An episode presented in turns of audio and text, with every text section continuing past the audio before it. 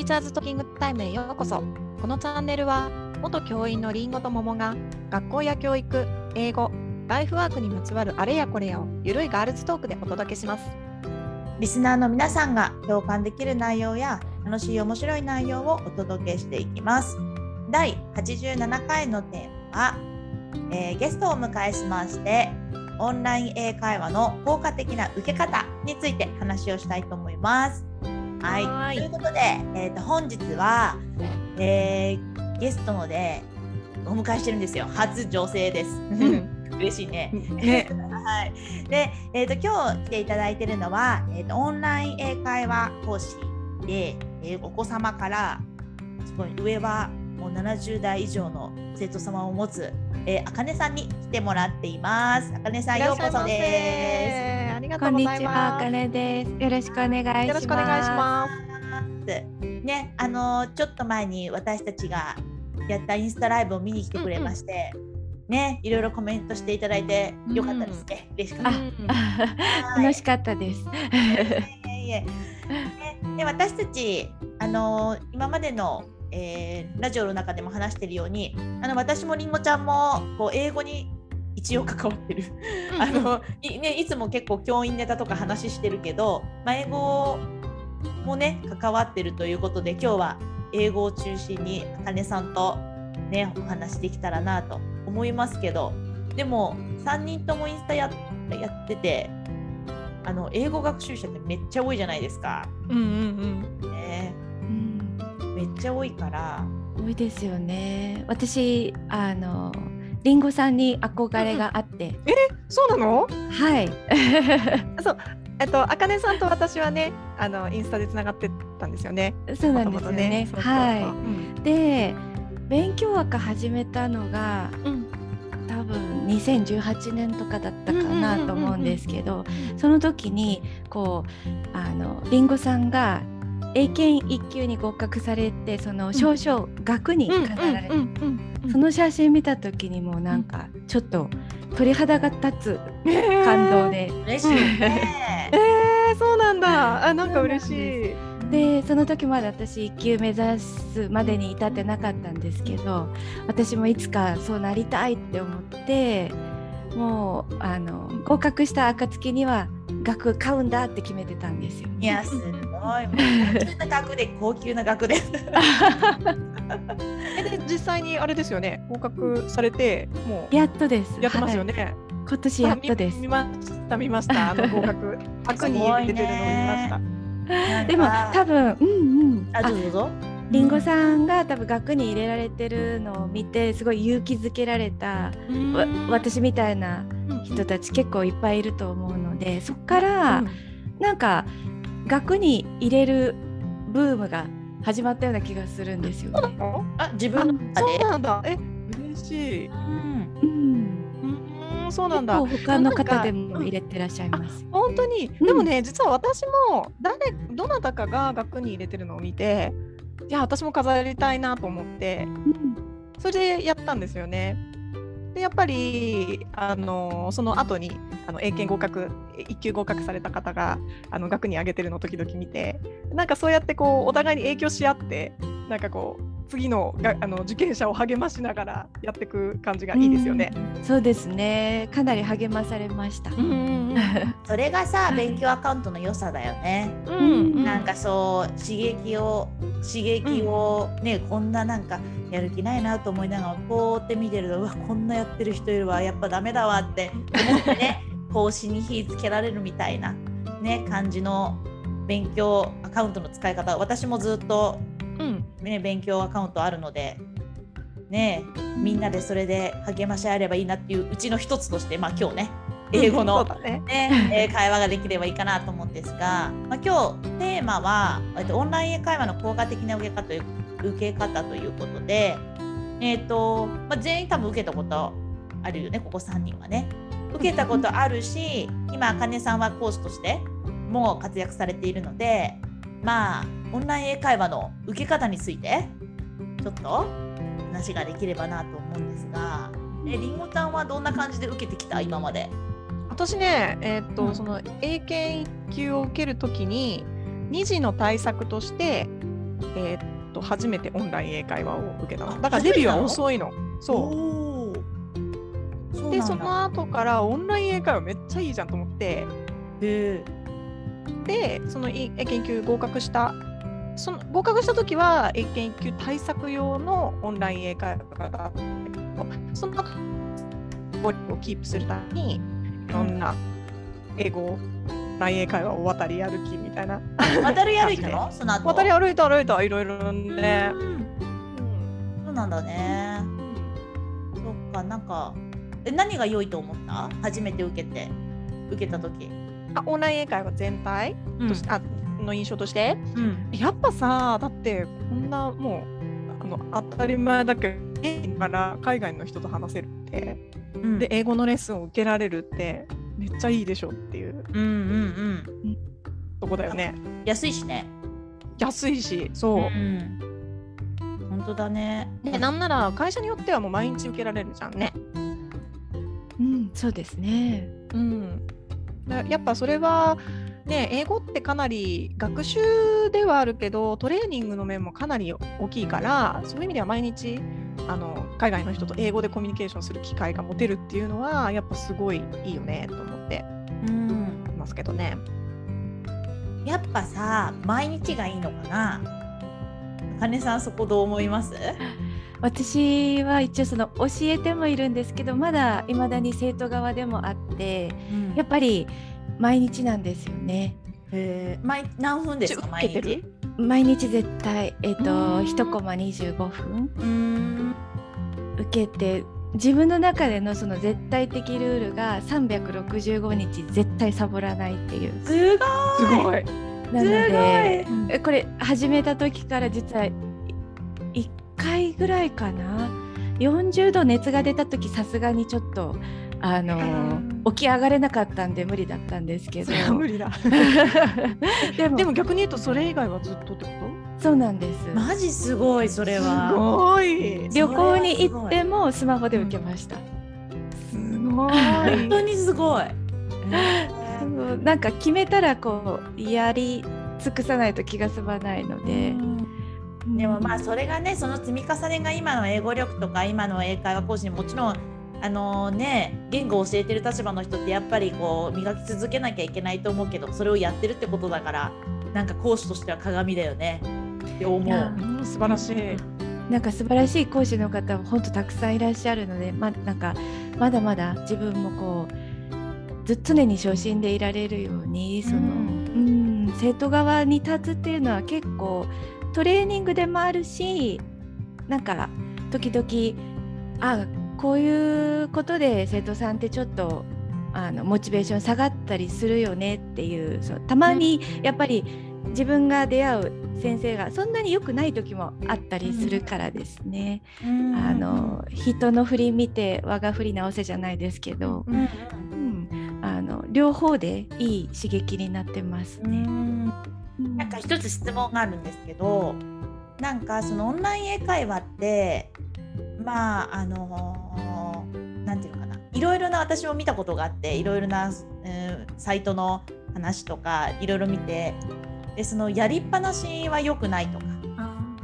えーと、その受けるただ喋るだけ。ただ喋るだけだったら、まあ、意味がないんじゃないかとか。効果がないんじゃないかっていうのは見たことがあって。で私のあの知人とかも局オンライン英会話は受けるんだけどその全まあ予習をしてるのか復習をしてるのか人それぞれだと思うんですけどそこに時間をかけている。でそれは辛い、うん、で辛いから続かない、うん、みたいな。だからその25分を乗り切るんだったら多分いけるかもしれない。もしかしたら、まあ、とはいえね365日続けるのはすごいなって思うんだけどでもそれ以外のところでそのオンライン英会話をうん、生かすためにやんなきゃいけないこととかみたいなことをちょっと聞いてみたい。やんなきゃいけないことっていうかそれどうやって進めていくべきなのか？ああなるほど、うんうん、そうですね。あのそれぞれのその学習者のレベルにもあると思うんですけど、うん、あのやっぱり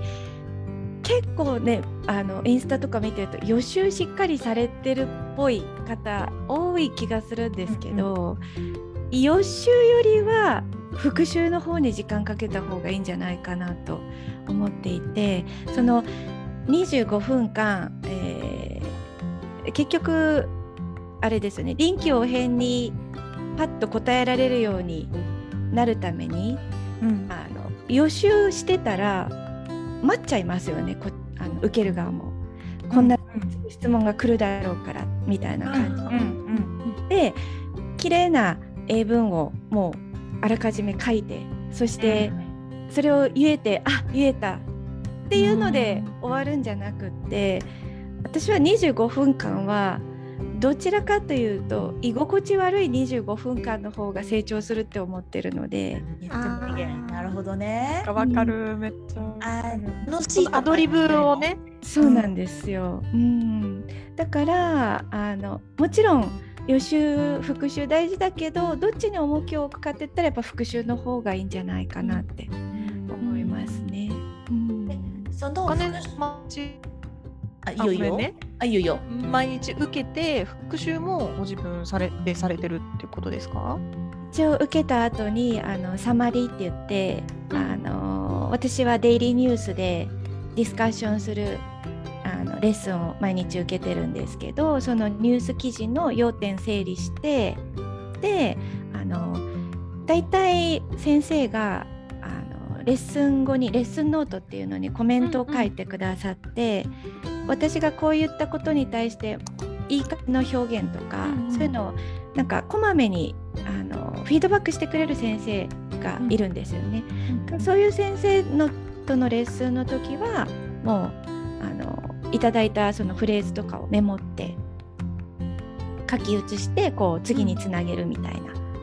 そういう感じで一応復習の時間たくさんは取れないけど25分レッスン受けて、えー、15分ぐらいは復習というか、うん、なんかまとめだけしてます。いやでもすごいなそれをやってくって。やっぱ復習大事だよね。だってももちゃんも予習と復習どっちって言われたら教員として。復習っていうよね。私も復習っていうもん。その復習をやっぱりそのやりっぱなしじゃなくて復習をまあすごいあのあかねさんたくさん長い時間かけてオンライン会をご自身でも受けてると思うんですけどあのー、復習をなんかやってきてやっぱりこうこういうとこができるようになったのとかやっぱりその効果って感じられました？あそうですね。えっとサマリーしてその要約をしたり、えっと、新聞記事の内容を大まかな理解をするとかあの大事な部分だけ抜き取るとかそういうのは結局英検1級の時の英作文対策にもなったなって今となっては感じてます。そしたらちなみにじゃあ講師として講師としてあの正直いやそれだったらちょっと伸びないんじゃないの？あなたみたいな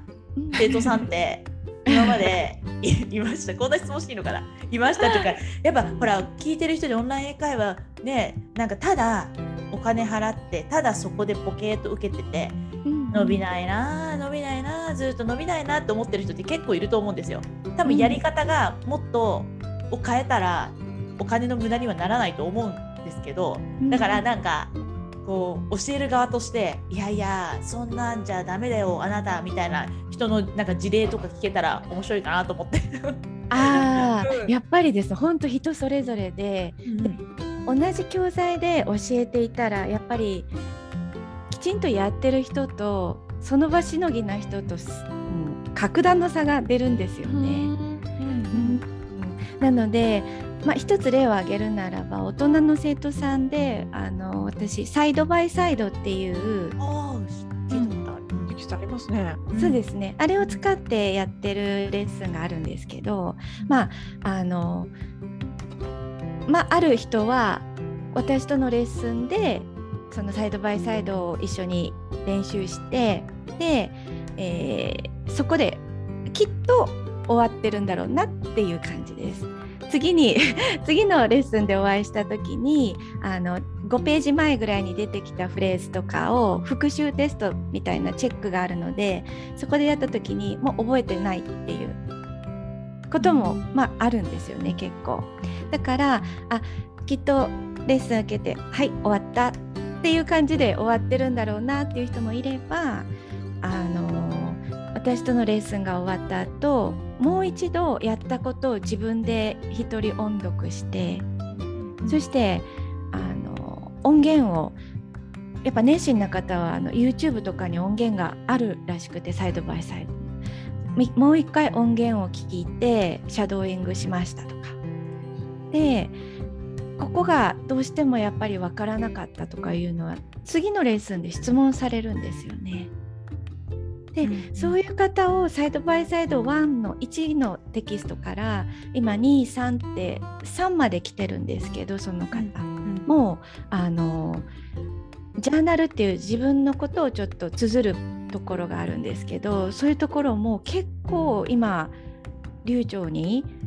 自己表現をできるようになられているのであやっぱり復習の力すごいなって。なるほどね。で正直、うん、うん、教える側はむちゃくちゃ分かりますそういうのが。分かっちゃうんです、ね、やってるなやってないなっていうのが。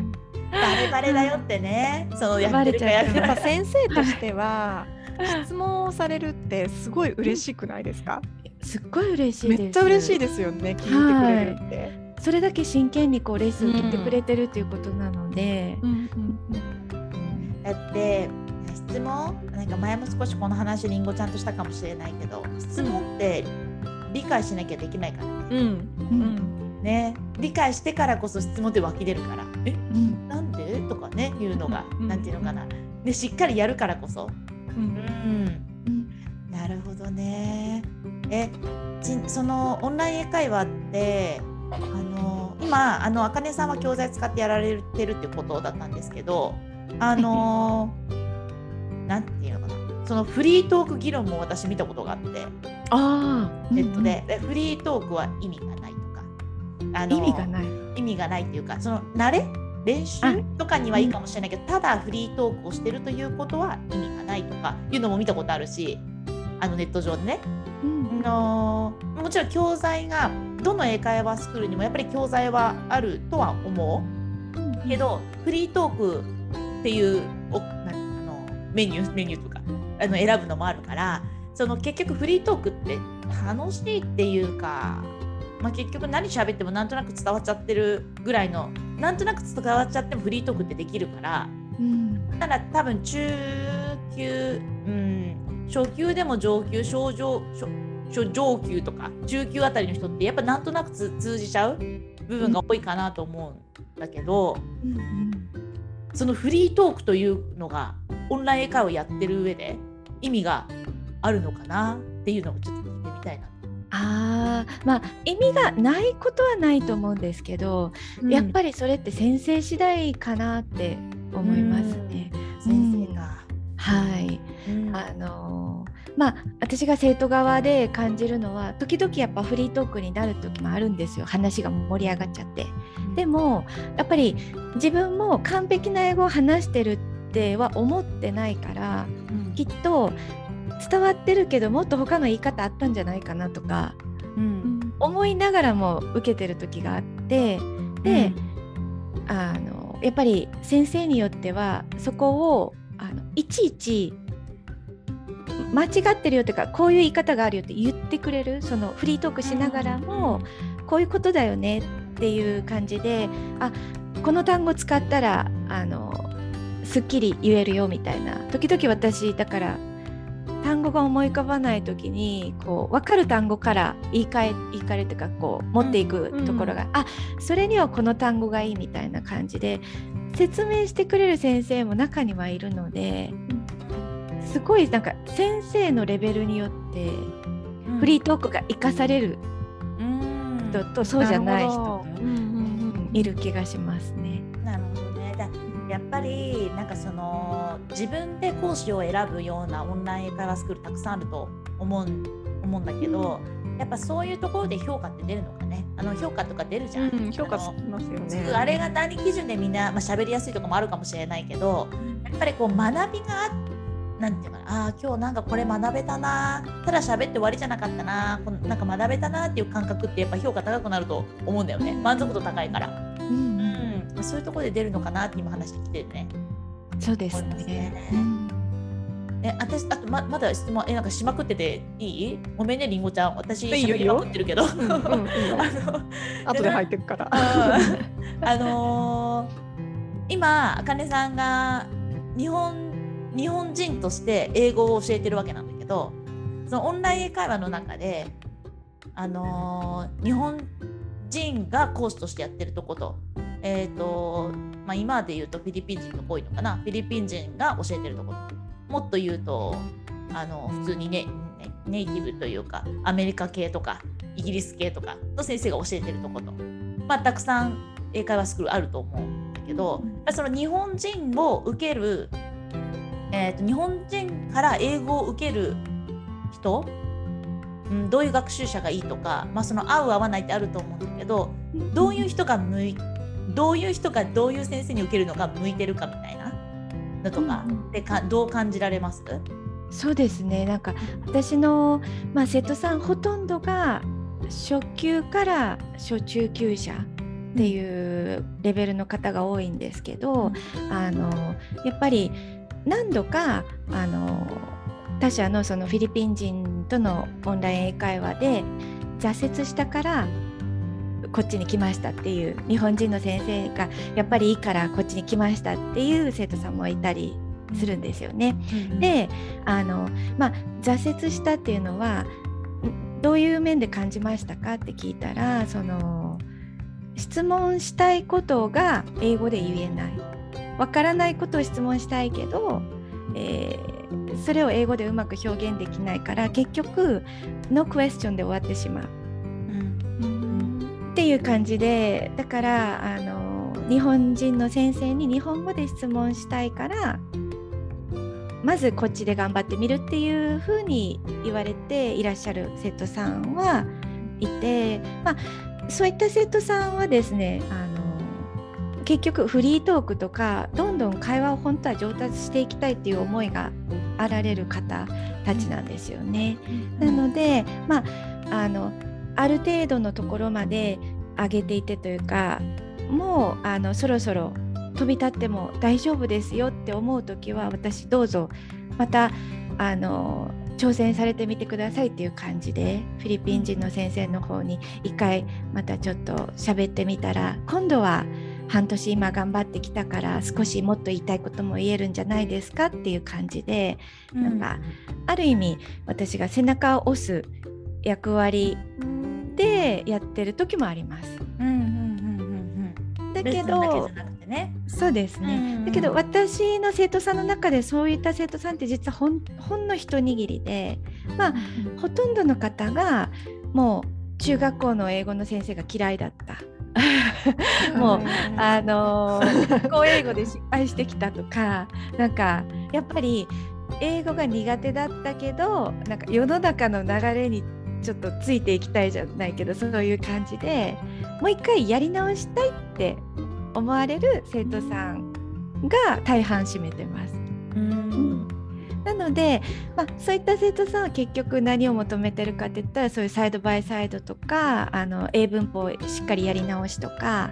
そういうとこからスタートされたいっていう生徒さんなので、うん、そこは日本人講師の出番じゃないかなって思って。うん日本語を交えて文法を教えることができるからですね。うん、じゃあ一口にオンラインっていうオンライン英語って言っても英会話をやりたいっていうのがメインの人もいればもう一回こう英語自体を勉強し直したいみたいな、ね、会話も含めてなんかこう文法を知りたいみたいな人も結構多いってことなんですかね。うん、結構多いです。多分日本人英語講師っていうサイトを、うん、えー、サイトに訪れる方の半分以上はそれが目的じゃないかなって思いますね。もう一回やり直した一から。そうなんだね。なんかやっぱり英語って言語だから絶対にトレーニング的な要素って大事じゃん数をこなすっていうか、うんうん、しゃべる練習するっていうトレーニング的な要素も必要だけどやっぱり初心者とか初中級者とかはやっぱベースがやっぱ喋るのにベースって必要だよね。うん、やっぱその文法とか、うん、基本的な文の作り方とかを学ぼうと思ったらやっぱりいきなり超初心者がもう何外国人の人とひたすらなポケーっとしながら喋るっていうのはあんまり意味がないのかなって思うよねちょっと。そうですね、うん、やっぱり土台が仕上がって初めてなんか話す楽しさがちょっと味わえるかなっていう気が。うん、だって伝わったって感じないと面白くないもんねこれ日本語で喋ってても。うん、相手が何も理解してくれてるのに勝手に喋っててもね意味ないもんね。伝わることが一番だから。うん、うん。なるほど。じゃあ今その日本人講師をねあの選ぶメリットっていうんですかね。なんかそういうことだったと思うんだけどやっぱその話す材料とかそのまず土台を作るっていうのが日本人講師を選ぶメリットだと思うんだけどあのまあ、金さんあのご自分も学習者だし私たちも学習者だからあのよく言うのはまあネイティブかノンネイティブかみたいな、うんうん、あの選びあのどっちにするみたいな話もよくあると思うんだけどなんかそういうのってどうどう思います？そうですね。私ネイティブに受けたあネイティブの先生に受講させてもらったのがほんの数回しかないんですけど、うんうん、でほとんどがフィリピン人とか、うん、えーと、セルビア人とかなんですよね。うん。うん、で何が違うかって言われたらそこまで変わらなかったかなっていうのが正直な印象で、あの自分の英語を正してほしいって思うんだったらあの第二言語として英語を学んできた先生の方がもしかしたら厳しく見てくれてるのかなっていう気はしました。なんかネイティブの先生はもう母語で母語が英語だったから、うん、やっぱり私が言ってることが通じてたら、うん、あのそれで OK になっちゃってる気がするんですよね。であの大丈夫大丈夫みたいなあの君はできるからっていう感じのまあ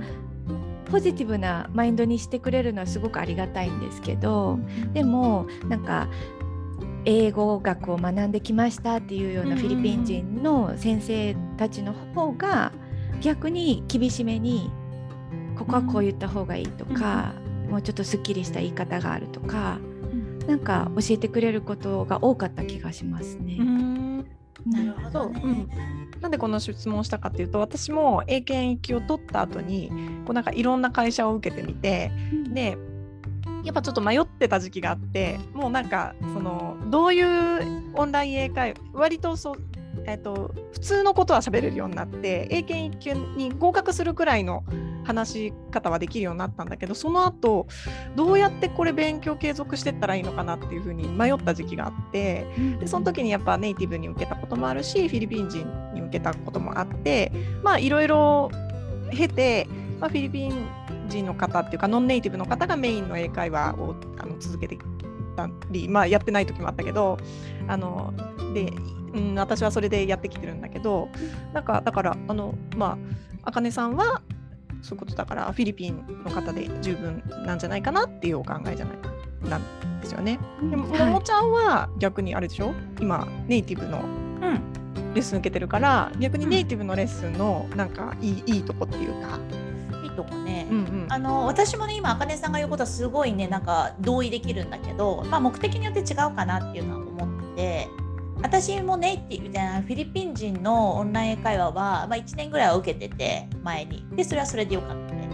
でえっ、ー、と今年ね4月にえー、となんかちょっと英語喋ろうって思って始めて、うん、えまあ、大体今イギリス人かオーストラリア人かカナダ人かアメリカ人と喋ってるわけなんですが、えー、と週3回。4月から。一度も休んでません。ちゃんと週3回ずっとやってるんだけど、うん、で30分で。でえっ、ー、とねそれなんで今回フィリピン人じゃなくて、えー、とネイティブにしたそのところに行ったかっていうとなんかあのー、普通に私の目的は今の英語力を落としたくなかったから。とにかく誰かと喋ってたい。喋るのが好きだから。みたいな感じだからなんかレッスンを受けてるっていう感覚よりもちょっとあの自分も英語を少し教えてる立場であったり自分が学習してる時に質問できる人がそこにネイティブがいてほしい。えっと、教員時代は ALT が近くにいたから何か英語の質問があるとあの ALT は大体イギリス人とかアメリカ人で聞いていやこれちょっとよくわかんないんだけどって教えてくれてた人がいたけど今ってそういう、まあ、友達とかいるけどそんないつもいつも文法の質問してくる友達は嫌だから そのそのでただ喋りたいだけの時もあるわけだからなんかそういう立場の人を近くに置いときたいっていうのも一個あったしそうで、ね、で今は週3回やってるけどあ何かこう質問したりあの記事を読んだりした時もあったんだけど今はねほとんどフリートークというかなんかやっぱ文化系を結構話しててで今まで一度も話したことないような話題とかもしててすごい面白いの。なんかイギリス人は整形するのかとかこの前も喋っててそんな話とかしないじゃない？日本人は目を整形するよよくと。でもイギリス人の顔顔っていうか顔の話するのはあれだけどイギリス人目みんな二重じゃんみたいな。整形するとこないじゃんみたいな。話とかもするの。女性とね。でそういうのとかが楽しかったり。なんかあなんかあみんなコンプレックスに感じるとそういうとこなのねとかもあるしなんかどういう街に、まねなんか友達と喋るような感じであのなんか今は使ってて、で先ほどあのあかりさんが言ってたみたいに実は文法に関して言うと私もねちょいちょい質問するわけやっぱり。でもねほとんどのイギリス人やアメリカ人文法説明できないからね。うん、だから一緒にあの画面シェアしてくれてねじゃあちょっとグーグルするねって言ってそのグーグルの画面で その書いてあるところ をあの調べてくれてでそれ読んでるじゃん。で私もそこで理解しようとする。向こうもそこで「ああなるほどね」みたいな。いや私よくあのありがとうって言われる時にその今日レッスン受けてくれてありがとういつも学ばせてもらってるよってよく言われる。私が質問するから えでもこれはこうだよね。なんでこれはダメなのってすごい細かいことが言ってみるとそうあの文法のプロの方もやっぱりネイティブでもいらっしゃるけどほとんどの方がプロではないから、うん、あの開き直ってる。私は文法のプロじゃないから感覚で使っちゃってるから Google に聞いてみようって Google で調べるみたいな感じので一緒に学んでるみたいな。なんか教えてもらってるっていうか一緒に学んでるみたいな感覚で そう使ってて。でなもう普通になんか好きな先生たちたくさんいてなんかうん散々ワクチンの話もしたし なんかねなんか日本はこうだよって話したりとかいうなんか文化とかそういうこと話すのが楽しいかなってじゃあそこから何か学べるかって言ったらでもねやっぱりいくつかは知らない単語とか出てきて私突っ込んで聞くから「え今何て言ったの?」みたいな。でそれも一応メモしといてでもそれって使わないわけよねすぐには。でもある時にあか言ってたぞっていうのをちょっと使ってみる、うん、同じ同多分オンライン会話やってなかったら同じ単語をひたすずっと使い続けるんだけどやっぱり語彙は新しいものをチャレンジしようっていう気持ちが湧いてくるから、うん、なんか言ってみようかな通じるかなと思って言ってみる、うん、っていうので挑戦してるって感じかな。でも一番は楽しんじゃってるからさっき最初になんかこうあかねさんが言ってたみたいななんか緊張感とか全然なくて なんかなんかうんなんかお友達みたいになっちゃってる感じだね。私はね。そうそうそう。でも楽しむことが大事ですからね。何事もこう続けるために。ねなので、うん、でも時々落ち込みますよ。なんか今日はこれ喋りたかった。なんかね時間によるのかな受けてる。朝はねいいんですけど午後とかに受けるとなんかぽーっとしてて全く英語出てこない時があって。なんか、うん、なんかなんかめちゃめちゃ喋ってるけどなんか今何つったのみたいな時とかあるから そういう時は反省してああなんかダメだったな。で私が受けてるとこが全部録音されててあの録音されててというかあのプラットフォームに残ってるので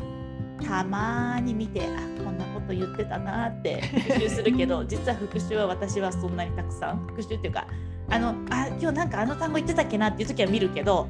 それ以外はうんそんなにしてなくて。ただ落ちはしてないかな英語力は。あの上げたい気持ちが今後湧いてきたらやり方考えるけど今はね落ちたくない。今の状態を落としたくないっていう気持ちでやってる。うん、のでなんかそれはそれでいいのかな。効果的かって言ったら多分効果的じゃないけどね。でもやっぱ話聞いてるとあれだよね。こうやっぱ、A、オンライン英会話にもさこう受ける人の目的があってそれに合わせて、うん、その日本人講師なのかノンネイティブなのかネイティブなのかってこう自分に合うところを合わあの選ぶのがやっぱ一番いいんだろうね。うん、そうですね。料金もやっぱいろいろ違いますしね。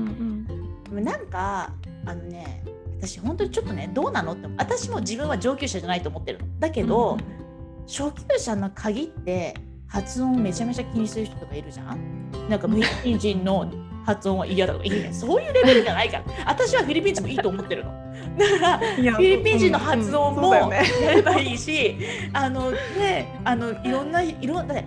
英語日本語だってこんなに方言がイントネーションがあってあの分かんないのっていっぱいあるのに英語なんて一番使われてる言語なんだから何百種類って発音があるわけじゃない。それをねこのあの上級者ネイティブでもないのになんか聞き取りにくいとかって言ってる人がちょっと私ちょっとダメなの。そうなの。でもそんなの気にしないで数をこなしなさいって私は思う。いや本当同感ですね。そうだから気にしなそこの発音は思ってるほど別に気にしなくていいって。だからフィリピン人でもいいしセルビア人でもいいしね私は思う、目的に合わせてねやれば。もうなんなら日本人とかでもいいけど日本人の英語だけになれるのはダメかなとも思う。うん、うん、そうだね。わ、かりやすいしね、ね。あのこう、うん、あうんの呼吸で分かっちゃうじゃない、日本人って。うん、なんか。なんか、うん、なんかね、なんか伝わっちゃうよね。伝わっちゃう。の英語ってね。そう。からだけは良くないけどまあねだから本当あかねさんがさっきおっしゃってたみたいにまずステップ最初のステップとして日本人のレッスンを受けてもその後羽ばたいていけるようにベースを作ってで困ったら日本人に戻っていくなり。また私みたいに、えーとまあ、フィリピン人いっぱいやりました。じゃあ次はいろいろな国の人の言あの発音聞いてみよう喋ってみようと思ったらそっちに行ってもいいしっていうなんか選択肢がたくさんあるからこそなんか状況に合わせてやるのがいいかなっていうのはね思いますね。うんうん、でもやっぱあれだね、あかねさんみたいにこう自分のとこでずっとやってくださいじゃなくて、もう次に羽ばたいていけるような力をつけてくれようとする先生に出会えたらもうめっちゃいいよね。あ、結局あれじゃない？うん、その人のためにためだからそういう発言ができる？うん、うん、そうそうそうそう思う。うん、なんか。それこそスクール系とかあのいろいろやっててもなんだろう自分のとこにとどまらせ